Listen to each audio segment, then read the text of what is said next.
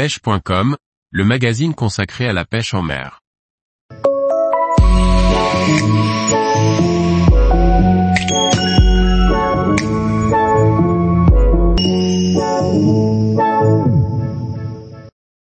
Comment bien amorcer en mer depuis un bateau pour réussir sa pêche? Par Olivier Lalouf.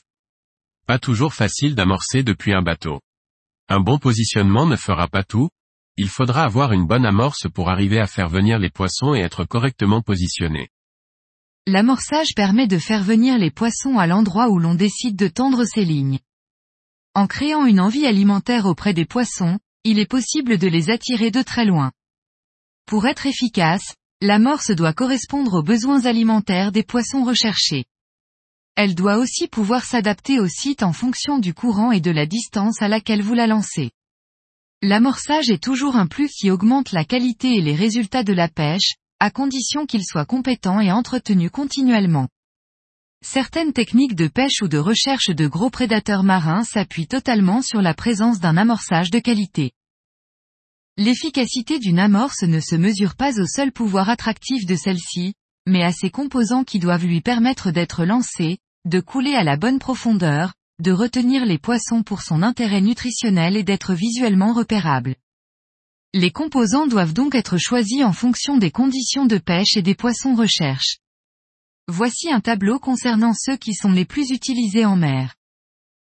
L'amorce comprend différents composants dont certains ont une durée de vie assez longue, sable, gravier, farine sous vide, et d'autres doivent être utilisés immédiatement, coquillages, poissons broyés, verre.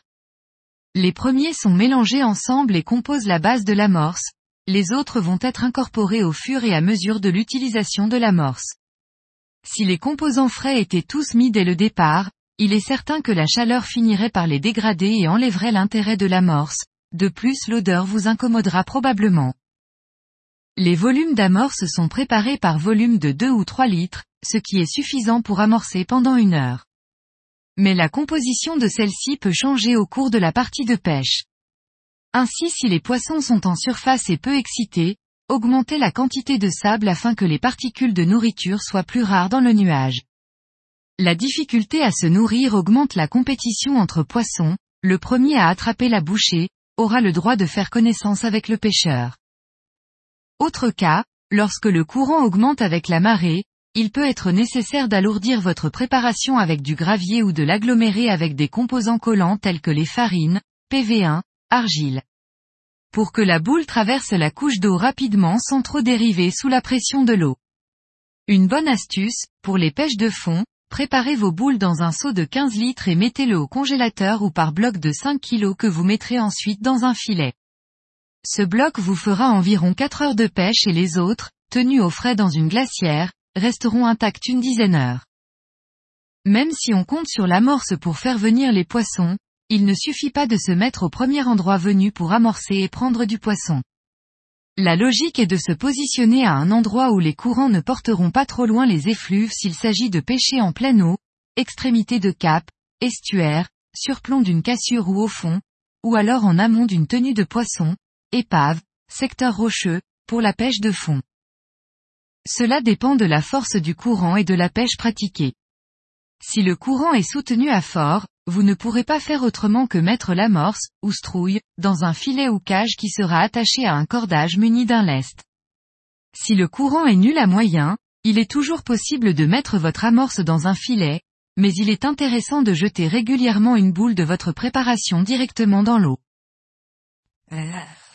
Si le but de l'amorçage est de concentrer les poissons, à fond, il faut s'assurer de la tenue de celle-ci dans le courant.